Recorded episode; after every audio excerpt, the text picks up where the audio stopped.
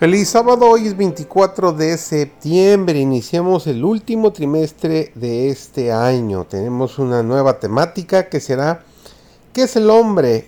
La vida eterna, la muerte y la esperanza futura.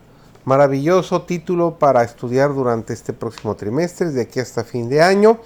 Estamos acercándonos ya al fin de año y nuestra primera lección se titula Rebelión en un universo perfecto. Servidor David González iniciamos nuestro nuevo estudio de este trimestre.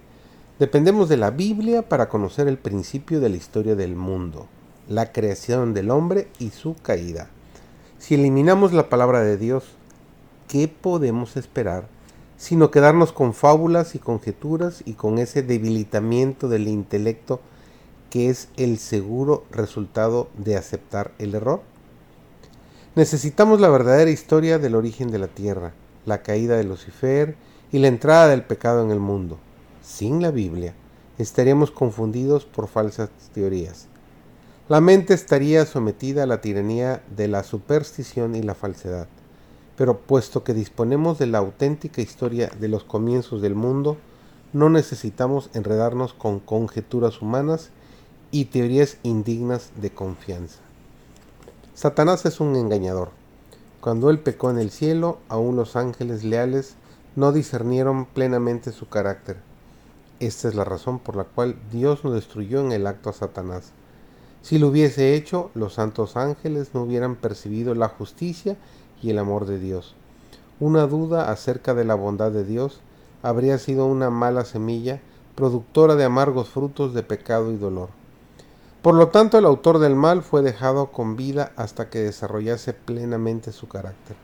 A través de las largas edades, Dios ha soportado la angustia de contemplar la obra del mal y otorgó el infinito don del Calvario antes de permitir que alguien fuese engañado por las falsas interpretaciones del maligno, pues la cizaña no podía ser extirpada sin peligro de desarraigar también el grano precioso y no seremos nosotros tan tolerantes para con nuestros semejantes como el Señor del cielo y de la tierra lo es con Satanás?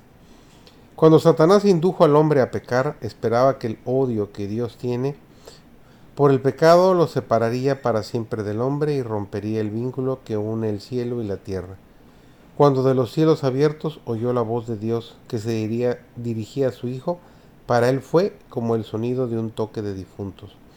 Esto le dijo que ahora Dios estaba por unir consigo al hombre más estrechamente y que le daría fortaleza moral para vencer la tentación y para escapar de las redes de las trampas satánicas. Satanías sabía muy bien la posición que Cristo había ocupado en el cielo como el Hijo de Dios, el amado del Padre, y el hecho de que Cristo hubiera dejado el trono y la honra del cielo para venir a este mundo como hombre lo llenaba de temor. Sabía que eso y esta condescendencia de parte del Hijo de Dios no presagiaba ningún bien para él. Sabía que los tesoros más costosos de la tierra no compararían en valor con el sacrificio del Hijo.